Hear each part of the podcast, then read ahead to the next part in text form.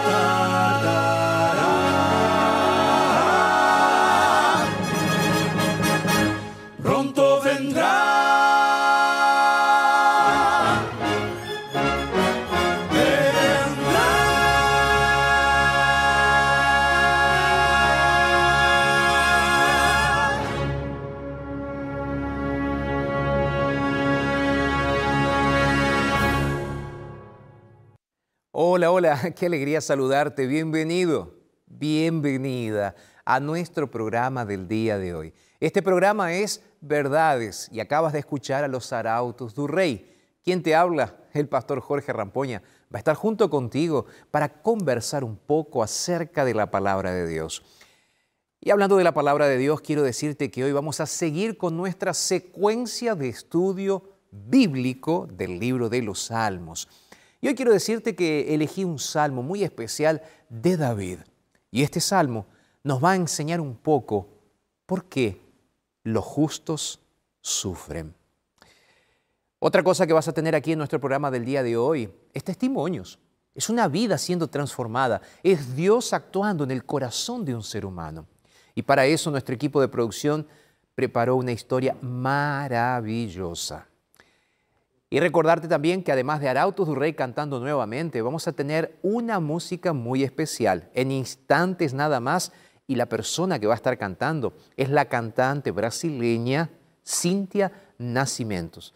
Claro, cantando en español, porque ella ya tiene varios trabajos en español y ella hoy está aquí con nosotros. Quiero desafiarte para que también puedas compartir este programa, porque seguramente hay muchas personas que están sufriendo, que necesitan de consuelo en medio de sus luchas y sus dificultades. ¿Cómo hacer para compartir este programa? Una vez que lo hayas visto, entra a nuestra página en internet que es ntplay.com y ahí vas a encontrar este sermón y otras reflexiones, otros programas que van a estar ayudándote para que puedas tener una vida mucho mejor. Lo que vamos a estar haciendo ahora es una brevísima pausa, después música, testimonios y claro, hoy estudio de la Biblia. Pausa, ya regresamos.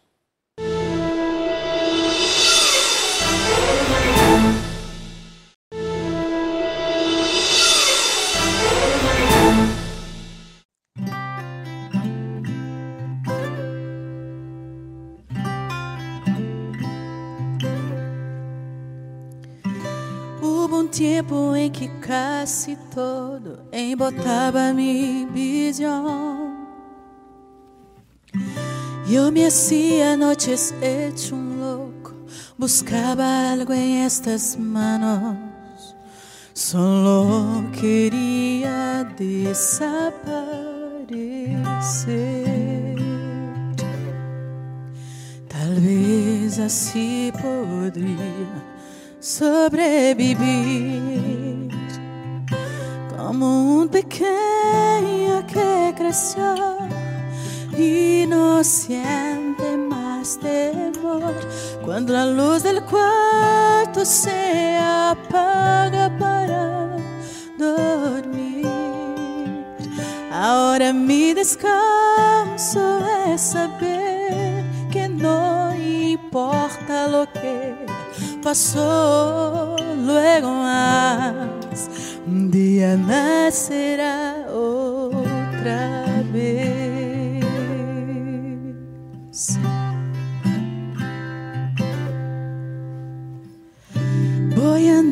Ya despacio y siempre paso el tiempo y dejo el pasar. Gasto casi todo lo que tengo, casi nada me satisface. Ya tuve mucho y nada para perder. Hoy nada de lo que preciso tener. Como un pequeño que creció y no siente más temor cuando la luz del cuarto se apaga para dormir. Ahora mi descanso es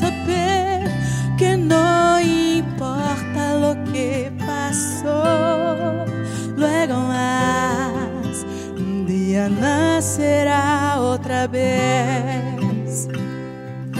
Como un pequeño que creció y no siente más temor.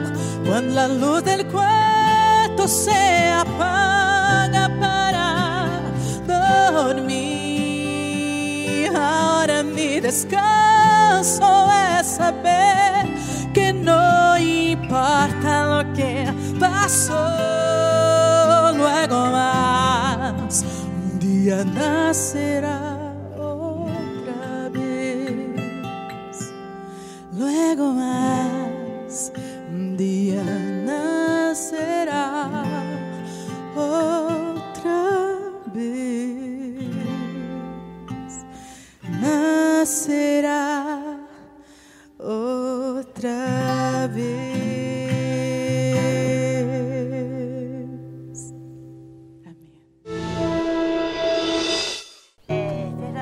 adventista hace 39 años. Hace 39 años atrás yo conocí la verdad sobre Jesús. El trabajo misionero lo amo, lo que más me gusta hacer desde que yo aprendí a amar a ese Dios maravilloso. Es repartir a los otros la maravillosa gracia de Dios y la promesa de Él que es maravillosa, que es el regreso de Él. Es donde yo quiero llegar y que todos mis amigos y familiares estén allí conmigo. La verdad que a veces me puedo organizar y otras veces no, porque aparece en la última hora un pedido, una oración. Usted puede hacer una oración por mí, usted puede venir a mi casa. Hay estudios que son planificados y otros que Dios hace el llamado y tú tienes que dejar todo e ir.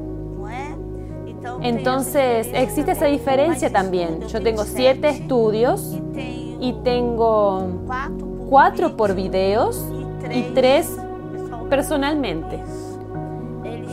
Me llaman, la vecina me llama. Ahora sí, puedes hacer una oración. La verdad que quien tiene a Jesús es una persona transparente. Las personas ven eso. Nosotros como cristianos, nosotros, no porque queramos, pero las personas ven que nosotros somos cristianos.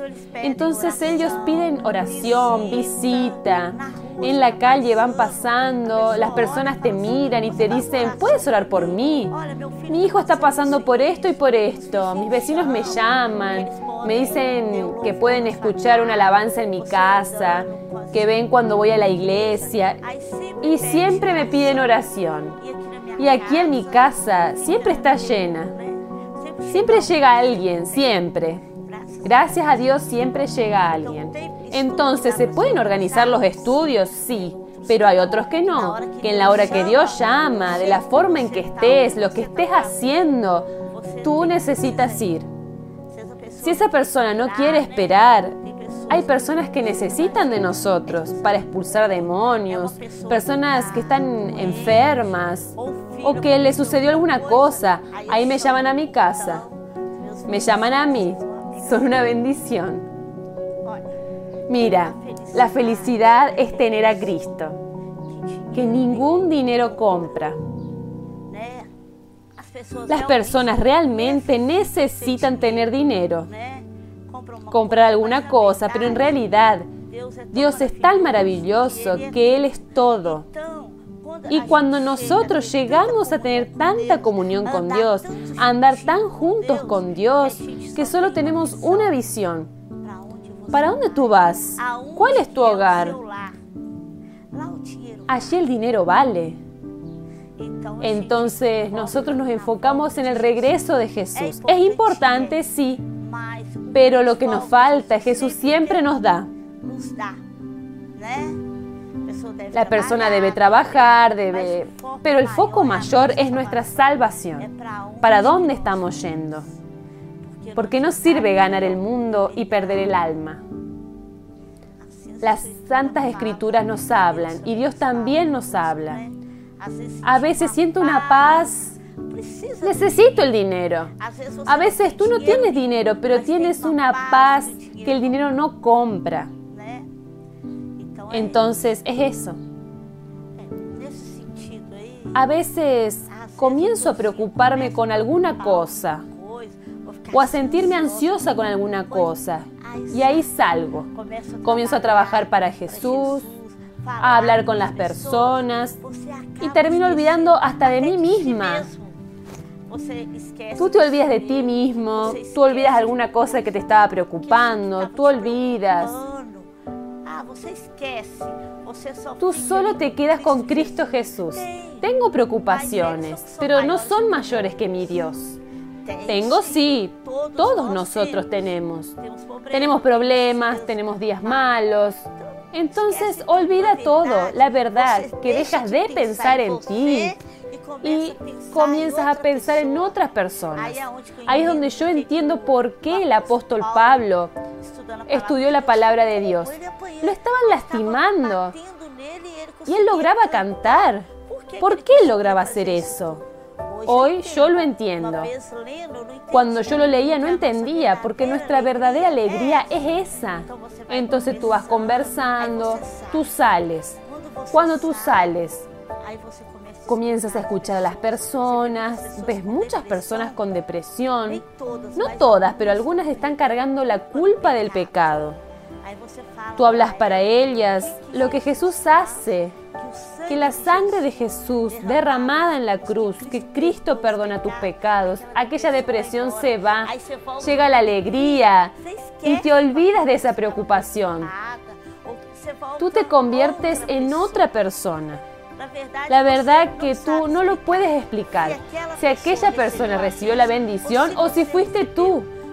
Porque la alegría de ver una persona que estaba enferma y que fue curada, una persona que estaba una persona que estaba sufriendo, fue liberada. Aquella persona está con calma, encontró la verdadera paz en un mundo con tanta aflicción actualmente. Qué lindo es escuchar este tipo de historias que son un mimo para el alma, son un mimo para el corazón.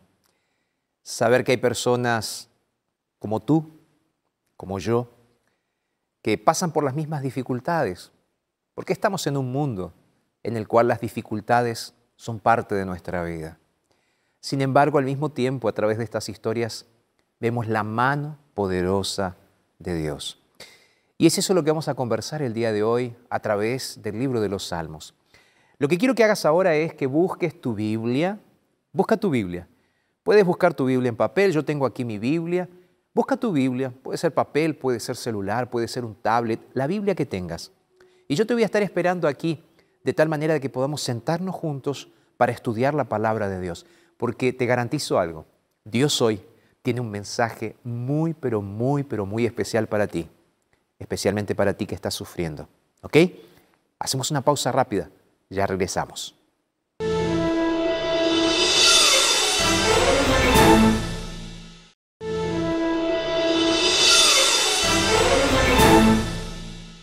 ¿Cuántas veces te has preguntado dónde está Dios en medio de las tragedias? ¿Dónde está Dios cuando el ser humano sufre?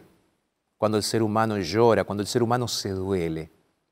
Y hoy te dije que vamos a estar estudiando ese asunto a través de un salmo de David. Pero yo tengo aquí este material que es una revista, es un curso bíblico en papel eh, titulado Verdades para el tiempo del fin. Y sabes, a mí me gustaría recordarte que en este curso bíblico hay, en el segundo tema, hay una propuesta de estudio de la Biblia muy interesante que se titula ¿Dónde está Dios en medio de las tragedias? Te lo voy a mostrar para que tú puedas verlo en este momento. Y lo que vas a hacer es, si tú tienes deseos de estudiar la Biblia para entender lo que dice Dios del sufrimiento humano y del porqué de las tragedias, que pidas este curso bíblico. Es gratuito, es simple, es rápido y va a llegar a la comodidad de tu casa. Si estás dentro de Sudamérica, el curso bíblico va a llegar completamente gratuito. Es este curso bíblico, mostré por dentro, lo voy a mostrar por fuera. Eh, es este curso bíblico, déjame sacar la mano, ahí está. Verdades para el tiempo del fin, ¿ok? Este es el curso bíblico que vas a estar solicitando y que nosotros te vamos a estar enviando completamente gratuito. Va para tu casa completamente gratuito. Si deseas, también puedes entrar a nuestra página en internet. Eh, ¿Cuál es la página? Es estudielabiblia.com. Estudielabiblia.com es la página de internet a la cual puedes acceder para también descargar este curso bíblico completamente gratuito. ¿Está bien? ¿Cuál es eh, la forma de ponerte en contacto con nosotros, para conversar con nosotros, para pedir oración, para pedir cursos bíblicos, para pedir orientación? Este es nuestro WhatsApp, anótalo ahí. Es el más 55 12 98 114 60. ¿Lo tienes? Vamos a repetirlo. Más 55 12 98 100 1460. ¿Lo pudiste anotar? Tú que estás en Radio Nuevo Tiempo escuchándome, tú que estás en nuestro podcast, ¿ah? Que estás eh, escuchándome en este momento a través de Spotify o de Deezer o que estás también con nosotros a través de nuestra plataforma NT Play. Bueno, vamos a repetirlo una vez más. Más 55 12 98 100 14 60. Nuestro equipo va a estar súper feliz de que te pongas en contacto con nosotros. Espero tu mensajito de audio o de texto para que puedas conversar con nosotros. ¿Ok? ¿Sí? Es gratis. ¿ah? Eso es importante. Otro detalle, en algunos lugares, en algunos países se están abriendo las iglesias también. Y a mí me gustaría que puedas visitar una iglesia adventista del séptimo día.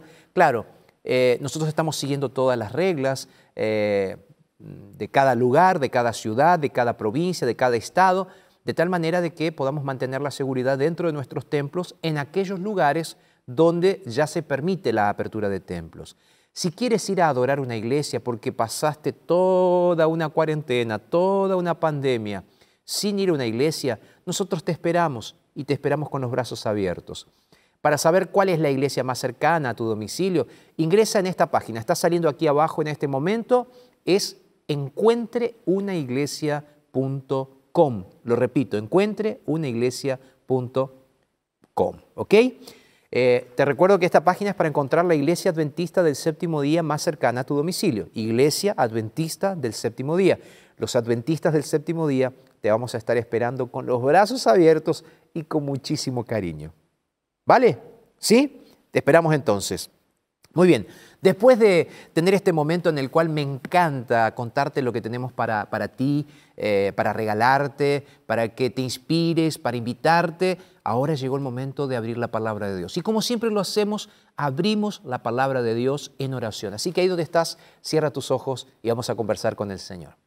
Padre, muchas gracias por este momento que nos regalas y ahora queremos pedirte en el nombre de Jesús que nos hables a través de este salmo maravilloso de David porque queremos escuchar tu voz, Señor. Así que nos consagramos a ti, lo hacemos en el nombre de Jesús. Amén, amén. La pregunta que hice en el inicio y una de las preguntas que realmente giran siempre alrededor de la Biblia, alrededor de Dios, alrededor del cristianismo, es por qué los justos sufren. Parece una incongruencia, y para muchos lo es, el hecho de que personas justas o personas que hacen lo moralmente correcto o personas que se dicen seguir a Dios sufren. Y ahí entonces viene la contrapregunta. ¿Será que los justos pueden sufrir? ¿Será que el sufrimiento de los justos es falta de fe de los justos? O por otro lado, ¿será que el sufrimiento de los justos es nada más y nada menos que impotencia de parte de Dios para resolver el problema del ser humano? David escribió este salmo y este es el Salmo 11.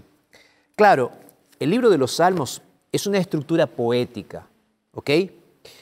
Y David, cuando escribe este salmo, él está pensando específicamente en Dios como su refugio. Una de las cosas que tenemos que entender y que venimos diciendo en esta secuencia de estudio de la Biblia acerca del libro de los Salmos es que David es uno de los principales escritores junto con su hijo Salomón. Y ya lo hemos mencionado en otras ocasiones que hay otros autores bíblicos también. Por ejemplo, Moisés escribió uno de los Salmos. Ahora, la gran pregunta es, en este caso, eh, David está escribiendo este salmo con un propósito. Repito, busca en tu Biblia Salmo 11. Salmo 11 va a ser la base del estudio del día de hoy. Y David entonces va a intentar darnos algunas respuestas acerca de quién es Dios, quién es el ser humano, cómo Dios actúa y al mismo tiempo el porqué del sufrimiento. Y claro que no es una explicación terminada, acabada, completa, porque la realidad del sufrimiento humano es una realidad que tiene sus percepciones y al mismo tiempo tiene sus puntos de vista. Cuando digo percepciones o puntos de vista, no es en relación con la explicación, es en relación a la persona que está pasando por un momento difícil. Ahora, vamos a leer, antes de seguir explicando un poco más, Vamos a leer el texto bíblico, pero antes de leerlo, antes de leerlo una aclaración más. En poesía hebrea, bíblica, los autores usaban algunas estructuras y este salmo, el Salmo 11, tiene una estructura que se llama quiásmica o quiasmo. Pastor, ¿qué significa eso? El autor va desarrollando las ideas en un punto número uno, punto número dos, punto número tres, y después él va explicando cada uno de sus puntos, de esos puntos, en la forma que él los fue o en la, en la secuencia que él los fue colocando. Entonces, él va a colocar el primer punto. ¿Cuál es el primer punto que coloca aquí David? Dios es mi refugio. ¿Cuál es el segundo punto? Los impíos atacan a los justos. ¿Cuál es el tercer punto que él coloca? Los justos se hallan impotentes. Ahora él va a colocar un cuarto punto que es el punto principal, el centro de la estructura de este salmo. Y él va a decir que Dios investiga, Dios ve todo desde el santuario celestial. Y ahora empieza la explicación de cada uno de los puntos. Tomando en consideración que Dios ve todo, ahora él dice, los justos reciben vindicación. ¿Por qué? Porque los justos se sentían impotentes, ya lo había mencionado. El otro, los impíos reciben su merecido. ¿Por qué? Porque los impíos atacaban a los justos. Y el último punto, Dios actúa con rectitud. El primer punto que él había mencionado es, Dios es mi refugio. Cuando leas los salmos, tú tienes que entender y estudiar también el contexto. ¿Para qué? Para sacar el mejor y el mayor provecho del estudio de la Biblia. Voy a leer ahora sí el salmo. Dice el versículo 1 en Jehová he confiado. En Jehová he confiado. Y ahora viene una pregunta. Y dice así, ¿cómo decís a mi alma que escape al monte cual ave? Porque los malos tienden el arco, disponen sus saetas sobre la cuerda para lanzarlas en oculto. Si son destruidos los fundamentos, sigue diciendo el versículo 3, ¿qué puede hacer el justo? La impotencia del justo. El verso 4, Jehová está en su santo templo. Jehová tiene en el cielo su trono, sus ojos observan, sus párpados examinan a los hijos de los hombres. Me gusta pensar eh, en este David que realmente es un escritor prolífero, él es un poeta escribiendo. Y él comienza diciendo, Dios es mi refugio. Y aquí yo quiero preguntarte, porque realmente como cristianos, ¿será que para nosotros Dios es nuestro refugio realmente en nuestras vidas? ¿Será que Dios es tu refugio en medio de las tempestades de la vida? Hace algunos días atrás recibí un mensaje de una persona que me escribía a través de internet. Y esta persona me decía, pastor, hace por lo menos unos 30 años que soy cristiana. Pastor, desde que conocí a Jesús en mi vida, que acepté a Jesús como mi Salvador personal, que decidí ser fiel a Jesús. Pastor, hice todo lo correcto en mi vida. Pastor, desde que me bauticé, desde que decidí seguir a Jesús, comencé a tener una vida de fidelidad, yendo a la iglesia, haciendo lo que Dios me pide en relación con mi salud, con mi cuerpo, sosteniendo financieramente la obra de la predicación del Evangelio. Pastor, hice todo, todo lo que la Biblia me decía que tenía que hacer. Ahora, pastor, fue bautizarme y comenzar a sufrir. Esta persona que me estaba escribiendo, con más de 30 años de cristianismo, estaba pasando por uno de los momentos más duros ahora de su vida, perdiendo a uno de sus hijos. Dije el momento más duro, no dije el único momento duro de la vida de esta persona. Ella me dice, pastor, ya pasé por tantas pérdidas y ahora es uno de mis hijos.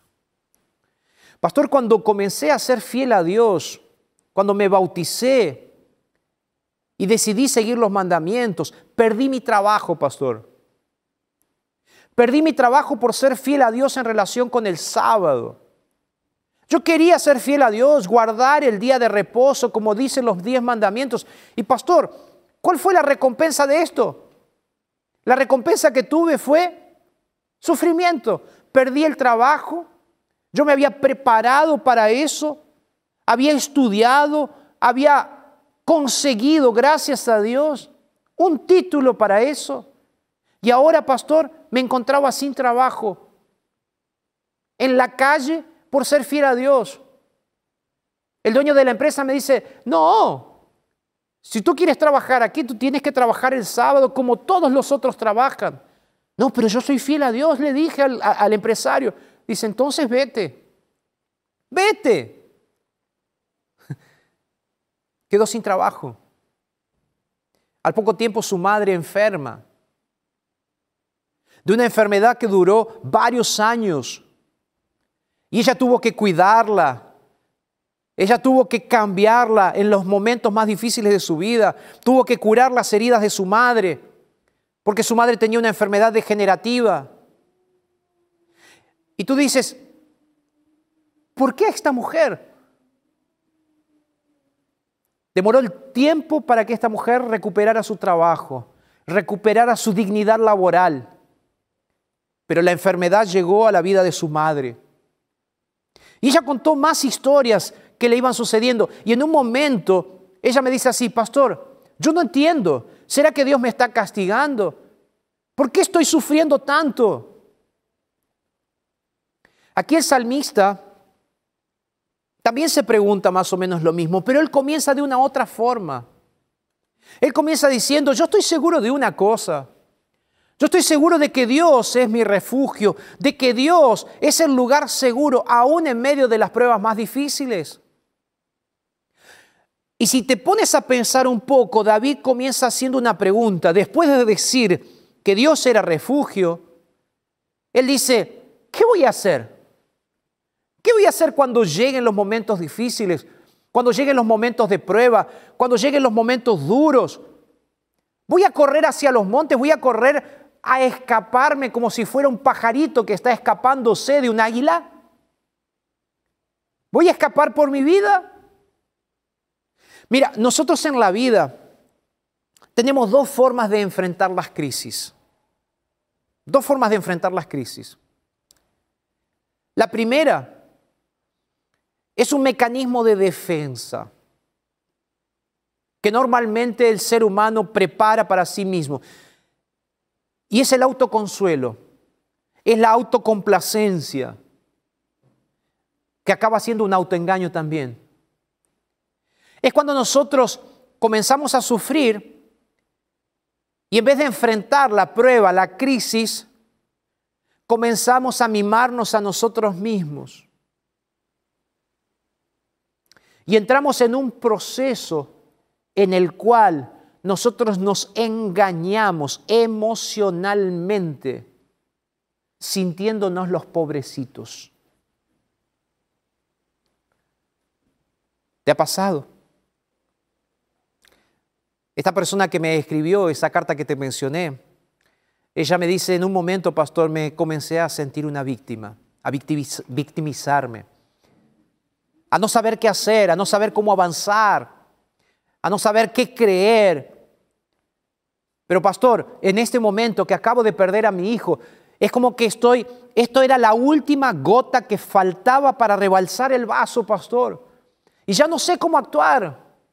Ya no sé si seguir en esa autocomplacencia, en ese victimismo, en ese sentirme una víctima, o si seguir enfrentando la vida. Le confieso, pastor, que hay momentos en los cuales pierdo la fe. Porque parece que yo soy la única persona que está sufriendo tanto, que está siendo atacada. Yo le respondí a esta mujer, diciéndole, amiga, lo primero que tenemos que entender es que yo no puedo darte una explicación lógica para lo que te está pasando. Porque el sufrimiento no se explica, la muerte no tenemos cómo explicarla. Pero hay una realidad. En realidad dos realidades. La primera es que el ser humano sufre porque vive en un mundo de pecado. El sufrimiento, el dolor, las tribulaciones, los ataques son parte de nuestra vida diaria, porque vivimos en un mundo de pecado. Desde el momento en el cual Adán y Eva pecaron, cayeron, este mundo se transformó. Aquel mundo que era perfecto ahora ya no es más un mundo perfecto, es un mundo en el cual el dolor y la muerte son parte. Pero hay un segundo punto, y que es el siguiente. Los cristianos sufrimos porque somos atacados. El ser humano sufre porque es atacado. Y ahí tú me dices, pastor, ¿atacado por quién? Bueno, David nos dice que él había sido atacado como si hubiese arqueros estirando el arco y arrojándole las flechas. Esta es una alusión muy interesante que David hace en contra de sus enemigos. Pero cuando tú comienzas a leer la Biblia, los apóstoles, los escritores bíblicos, hacen una comparación y dicen que nosotros muchas veces estamos siendo atacados también por las acechanzas del enemigo de Dios, por Satanás, con flechas intentando alcanzarnos. Claro, son flechas figuradas. Pero quiero decirte algo, cuando Satanás ataca, ataca duro. Y ahí viene la pregunta, ¿por qué razón Satanás ataca? ¿Sabe por qué Satanás ataca? Porque Satanás es un enemigo vencido. Y como Satanás ya fue vencido, mira, es muy interesante notar esto, porque Satanás se reveló en el cielo y fue arrojado a esta tierra. Jesús venció. Ahí Satanás busca una forma de hacer que esta tierra también se contagiara de pecado. Entonces hace pecar a Adán y a Eva. Ahí Dios entonces dice, no, yo voy a curar esto. Dios vuelve a vencer y hace una promesa, voy a vencer definitivamente. Ahí viene Jesús. Y cuando nace Jesús, Satanás inspira a un rey para matarlo a Jesús, cuando Jesús era un niñito. Y Dios cuida de su hijito. Jesús vence. Jesús crece, tiene las tentaciones. ¿Quién venció? Jesús. Cuando Jesús está colgado en la cruz del Calvario, ahí Satanás estaba refregándose las manos y sonriendo porque había vencido. Y pareció que venció. Tres días después Jesús resucitó. Entonces el enemigo de Dios nos ataca. ¿Por qué? Porque es un enemigo vencido. Hace un tiempo atrás estaba escuchando una historia de alguien que me decía así, dice, pastor, tenemos que pensar que Satanás, como es un enemigo impotente, como no puede agarrárselas con Dios, se las agarra con nosotros. Es lo mismo que una persona te odie. Y como te odia, va e intenta pegarte en el rostro y ahí tú le das un cachetazo. No hagan esto. ¿Ok? Y la persona se siente mal y se siente vencida y se va. La segunda vez viene de vuelta y empieza a discutir contigo e intenta pegarte y tú no te dejas pegar y le das un cachetazo. ¿Qué pasa? La persona se va. Viene una tercera vez y tampoco te vence. Viene una cuarta, tampoco te vence. Y ahí, entonces esa persona frustrada y vencida hace lo siguiente. Un día sigue a tu hijito que está yendo a la escuela, tu hijito de dos, tres años, está siendo llevado por tu esposa, y entonces él hace alguna cosa mala para que tu hijo sufra. Y tu hijito sufre. ¿Pero por qué tu hijito sufre? Porque tu enemigo no pudo vencerte, entonces se la está agarrando con tu hijito. Pastor, ¿tú quieres decirme entonces que Dios no tiene poder para hacerme salir de estos momentos de dificultad? Claro que tiene poder. Si venció a Satanás, ¿cómo no va a vencer el sufrimiento que Satanás produce? Mira, el punto central de este salmo es, a Dios no se le escapa ni un detalle de tu vida. Aun cuando sufrimos porque estamos en un mundo de pecado y aun porque sufrimos porque Satanás nos está atacando, porque Satanás se la está agarrando con nosotros, hay un Dios que todo lo ve. Ese Dios, dice el texto bíblico, y yo lo leí en el Salmo 11, ese Dios, y voy a leer el texto bíblico, verso 4 dice, Jehová está en su santo templo. Amén. Amén. Ahora, pastor, Jehová está en su santo templo, está lejos de mí, no está cerca mío cuando estoy sufriendo. Ahí entonces el salmista sigue diciendo, Jehová tiene el cielo, en el cielo su trono, pero sus ojos observan, sus párpados, párpados examinan a los hijos de los hombres. Y aquí el salmista va a decir en el versículo siguiente, Jehová prueba al justo, pero al malo y al que ama la violencia, lo repudia. ¿Perdón? ¿Cómo es? O sea, tú quieres decirme, pastor, que Dios ve, Dios nunca se queda dormido, sus párpados nunca se cansan de mirar todo lo que está pasando. O sea, Dios está siendo un espectador de mi sufrimiento. No. Dios no está siendo solamente un espectador de tu sufrimiento. Dios no está sentado allá lejos en su trono solamente mirando.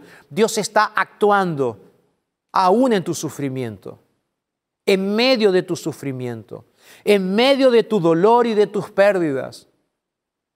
Cuando aquella mujer que me escribió diciéndome perdí a uno de mis hijos ahora, pastor, estoy cansada de sufrir. Yo le dije, amiga, quiero que entiendas algo. Y te lo digo a ti también que me estás viendo, que me estás escuchando a través de la radio. Déjame decirte algo que es el punto central del mensaje del día de hoy. Tú eres un hijo fiel de Dios. Y Dios jamás abandona a sus hijitos. Aún en medio de las luchas más difíciles, Dios está viendo y Dios está actuando. Porque Dios es el Dios poderoso que ya venció al enemigo de Dios, que ya venció a Satanás. Amén. Entonces este es el punto central. El punto central es que tú siempre vas a estar protegido por Dios, pero habrá momentos en los cuales el sufrimiento puede llegar a tu vida. Y ahí viene la pregunta, pastor, ¿por qué entonces Dios permite? Te, lo repito, porque vivimos en un mundo de pecado y porque nosotros estamos siendo en este momento el blanco de Satanás para que nosotros suframos. Y entonces Satanás dice, ah, ¿viste lo que le estoy haciendo a tus hijitos? Le dice a Dios. ¿Viste lo que está pasando? Están sufriendo. Y porque están sufriendo van a dejar de creer en ti. Ahí Dios dice, no. No. Porque es en la prueba donde ellos aprenden a confiar en mí. Porque yo nunca estoy lejos de mis hijos en sus pruebas más difíciles. Al contrario, dice Dios. Es en esas pruebas que mis hijos fortalecen su fe. Pastor, tú estás queriéndome decir entonces que Dios permite ese dolor, ese sufrimiento como, como si fuese un ejercicio. Sí. Piensa de la siguiente manera. Vamos a colocar un ejemplo. Una semilla. ¿Sabes la semilla? De cualquier planta, cualquier árbol. Para plantar una semilla tú necesitas preparar la tierra, ¿verdad?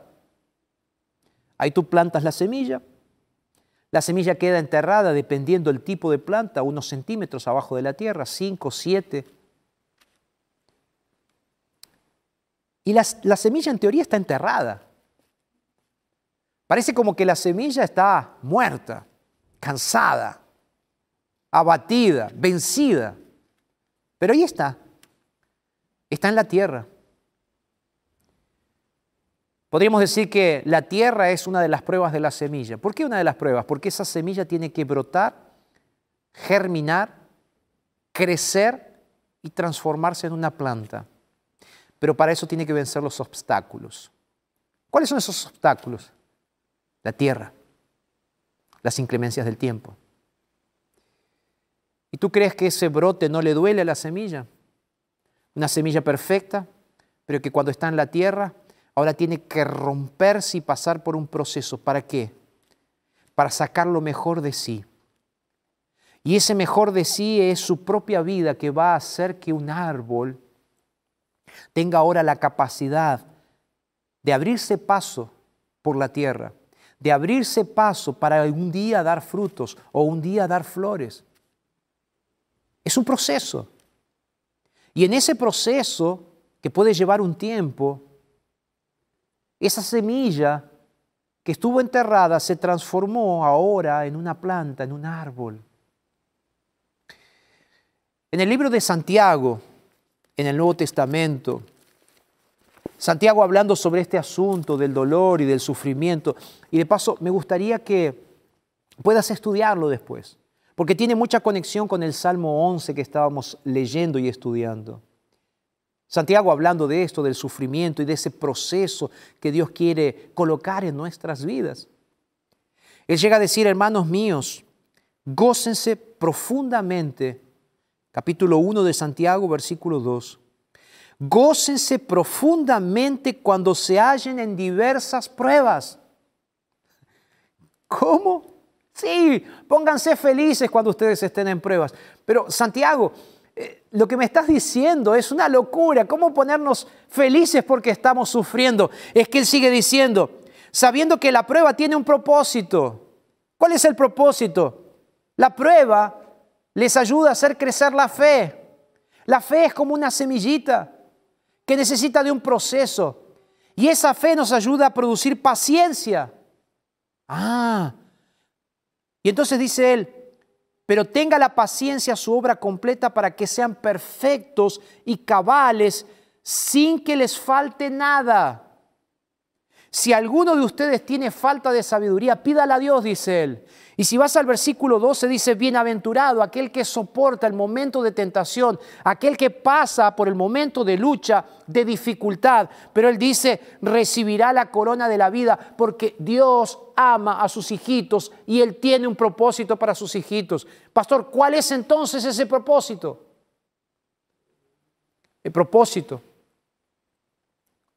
es que en algunos momentos de tu vida pases por momentos de dolor y de sufrimiento como un ejercicio de tu fe, para que recibas una herencia mucho mayor que la vida triste de sufrimiento que estás pasando ahora. Sabes, Arautos Durrey va a cantar una linda música. Una música que va a tocar tu corazón. Una música que quiero que escuches, que medites, porque hoy Dios te está hablando y te dice, yo estoy contigo en medio de tu dolor y tu sufrimiento. Música.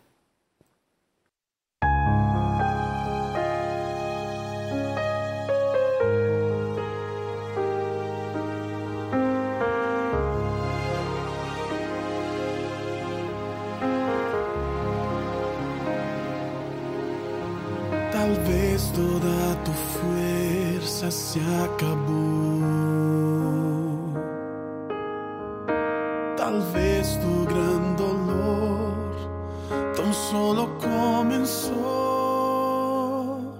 Nadie conoce el mañana y nadie sabe qué vendrá.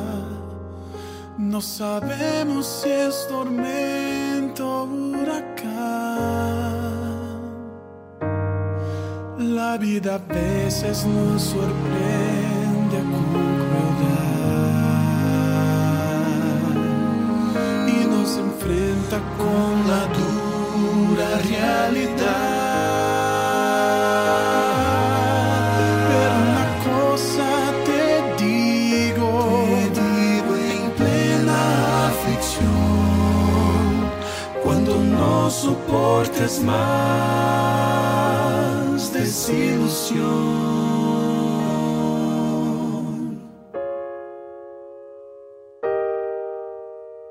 Llora, llora, derrama así tus lágrimas. Llora tus angustias con tus dolores y aflicción.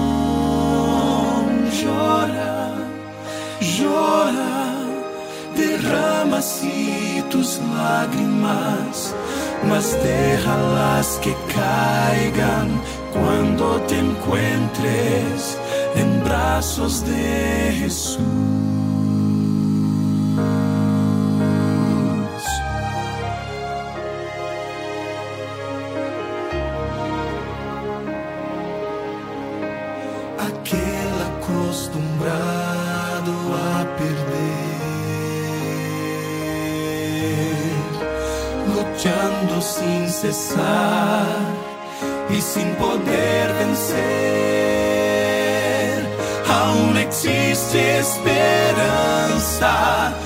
Todo va a terminar. Por la fe espera solo un poco más, pues un milagro pronto puede suceder para aquellos que lo pueden